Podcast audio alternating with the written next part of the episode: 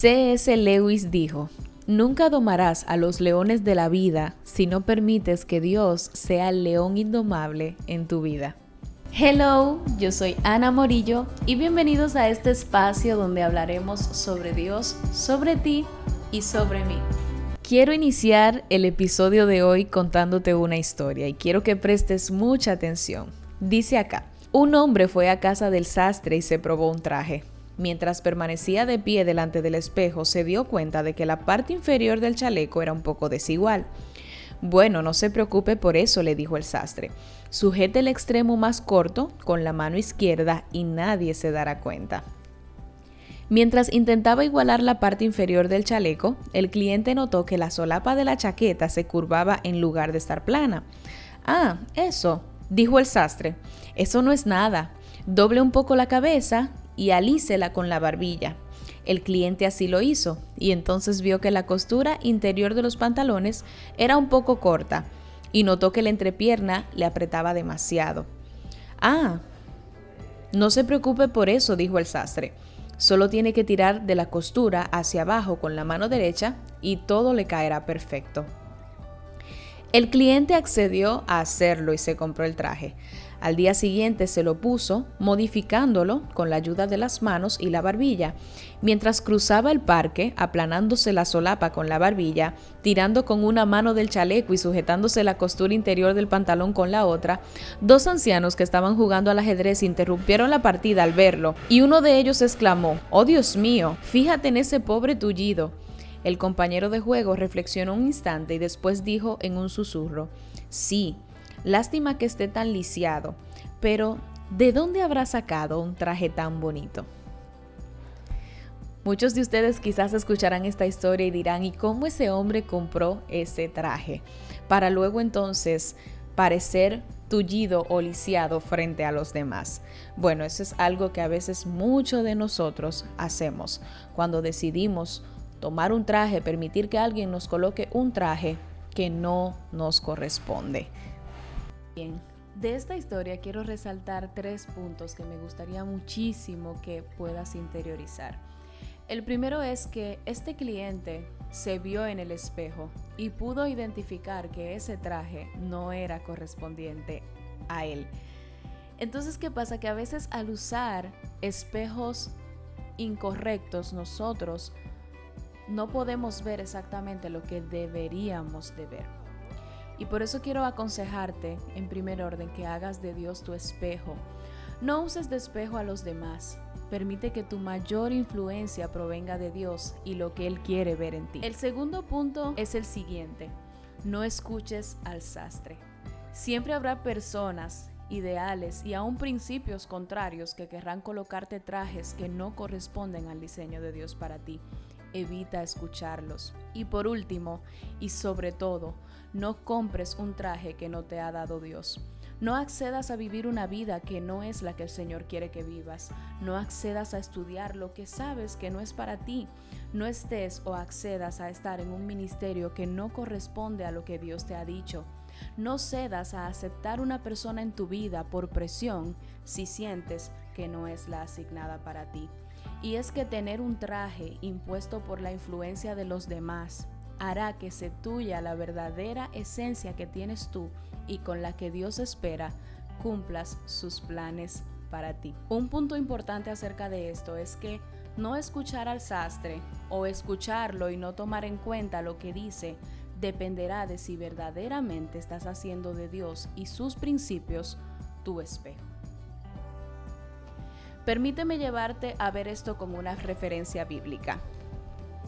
La mayoría de nosotros ha escuchado la historia de Daniel y ha admirado lo que hizo Dios con él en el foso de los leones. Y a esto quiero añadir el hecho de que la victoria pública de Daniel fue presidida por un triunfo privado. En Daniel 6:10 dice lo siguiente. Cuando Daniel supo que el edicto había sido firmado, entró en su casa y abiertas las ventanas de su cámara que daban hacia Jerusalén, se arrodillaba tres veces al día y oraba y daba gracias delante de su Dios como lo solía hacer antes.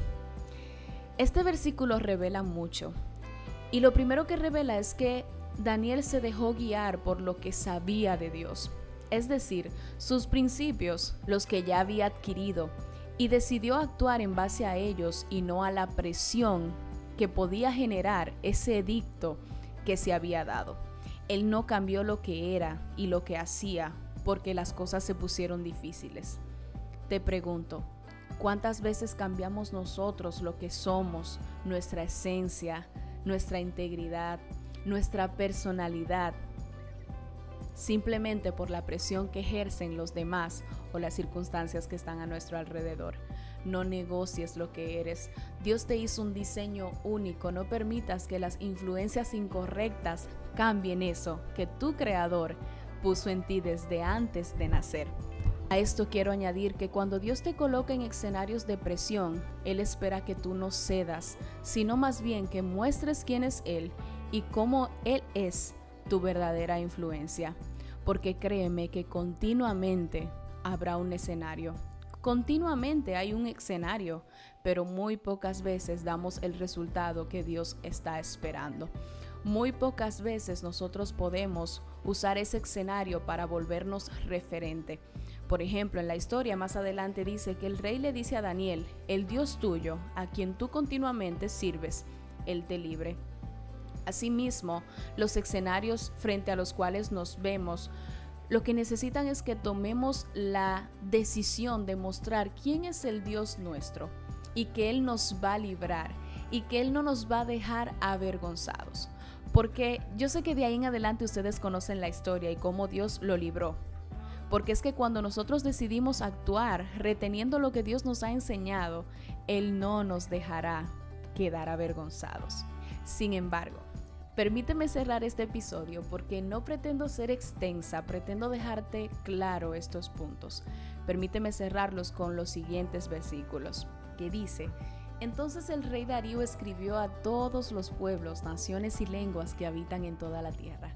Esto sucedió después de Dios hacer lo que hizo cuando Daniel se propuso no dejarse influenciar por presión y actuar bajo los principios que él conocía de su Dios dice que el rey Darío escribió a todos los pueblos, naciones y lenguas que habitaban en toda la tierra, paz os sea multiplicada. De parte mía es puesta esta ordenanza, que en todo el dominio de mi reino todos teman y tiemblen ante la presencia del Dios de Daniel, porque Él es el Dios viviente y permanece por todos los siglos, y su reino no será jamás destruido, y su dominio perdurará hasta el fin.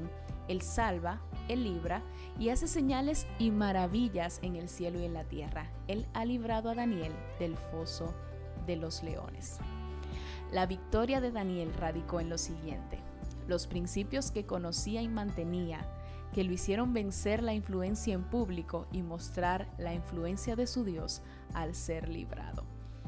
Hoy quiero retarte a retener lo que eres, y mostrarlo sin importar lo difícil que parezca el escenario en el que Dios pueda colocarte, porque Él espera que te conviertas en un referente y no que te dejes influenciar y cedas todo lo que eres por pura presión. Pero sobre todo quiero que recuerdes dónde radica este asunto.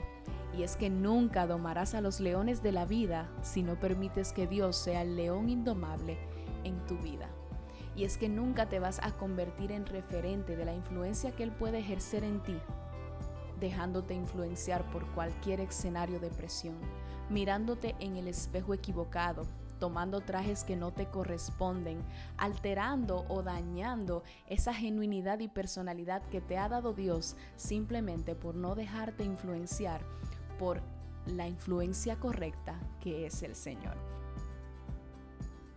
Hemos llegado al final de este episodio y espero que te bendiga y sobre todo ministre tu corazón para que te decidas cada día a ser la mejor versión de ti, dejándote influenciar por aquel que escribió un diseño único sobre ti y que espera que tú lo utilices para convertirte en referente de lo que Él puede hacer a través de ti. Será hasta la próxima.